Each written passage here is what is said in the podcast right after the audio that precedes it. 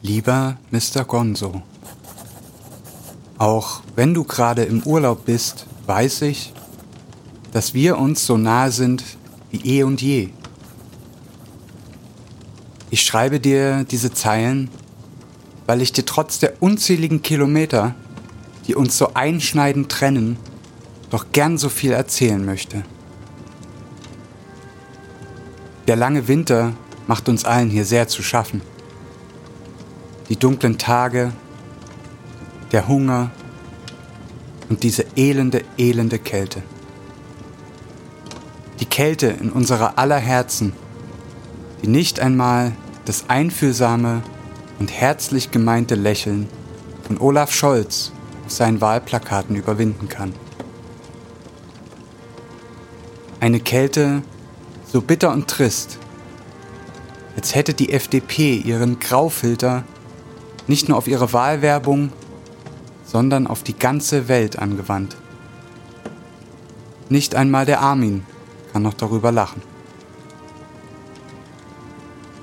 Schon wenige Tage nach dem Einsetzen dieser Wetterlage kam es zu ersten Ausschreitungen und Plünderungen. Verzweiflung und Hunger trieben die Menschen hinaus auf die Straße. Waren es im noblen Mittelalter noch Schätze, religiöse Überzeugungen oder Frauengeschichten, die zu Kriegen führten, so sind es dieser Tage Dosenravioli und Fertigschnitzel. Durch die improvisierten Straßenblockaden kommt man nur noch mit schwer gepanzerten E-Scootern nach den ersten eisigen Nächten begannen viele, ihr gebunkertes Toilettenpapier zu verbrennen, um irgendwie der Kälte zu trotzen.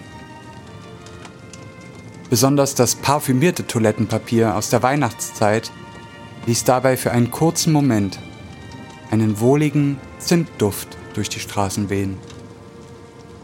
Alle hielten für einen Moment inne und erinnerten sich zurück an die gute alte Zeit an die Zeit, in der Mann noch in Pantoffeln in der wohlig warmen Stube sitzen konnte, während Frau und Töchter für das leibliche Wohl gesorgt haben. Eine Zeit, in welcher der Motor der Wirtschaft noch mit Schweröl betrieben wurde und sogar am Pissoir geraucht werden durfte.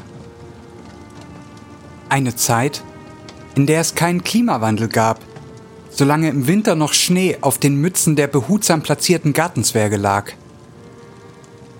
Eine Zeit, in denen es Männern noch gestattet war, auch einfach mal auf den Tisch oder in das Gesicht der eigenen Frau zu hauen und niemand sich beschwert hat. Mittlerweile hört sich das fast wie eine Sage an, wie ein Mythos aus längst vergangenen Tagen. Und gerade in diesen schweren Zeiten merken wir alle wieder einmal, dass wir diesen Traum, den wir einst lebten, aufgegeben haben. Auf Anraten von Akademikern, Aktivisten und anderen Quacksalbern haben wir diesen Traum verbannt und viele Meter unter der Erde vergraben. Statt einfach zu leben, haben wir angefangen zu denken. Ich denke, dass das unser größter Fehler war und uns letztlich in diese Apokalypse gestürzt hat.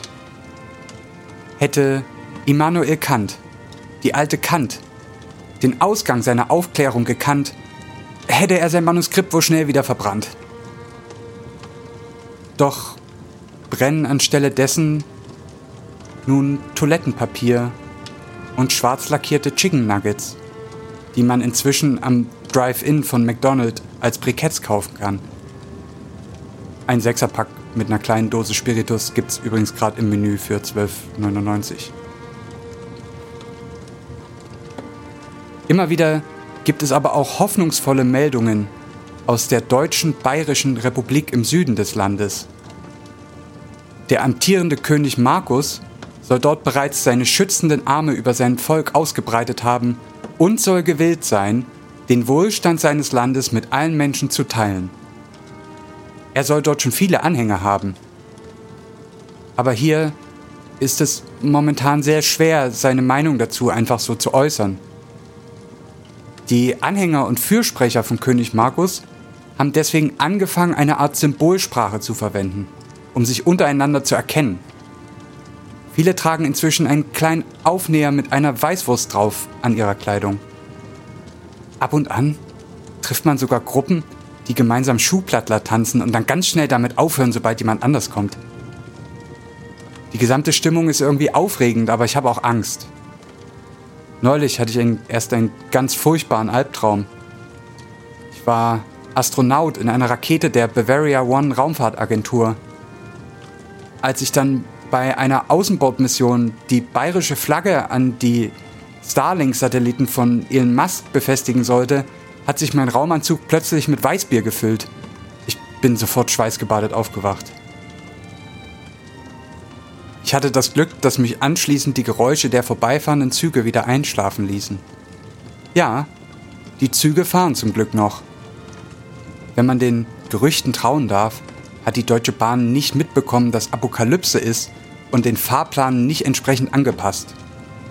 Sogar die Bistrowegen sollen offen haben. Leider kommen nur die wenigsten in einen der Züge rein.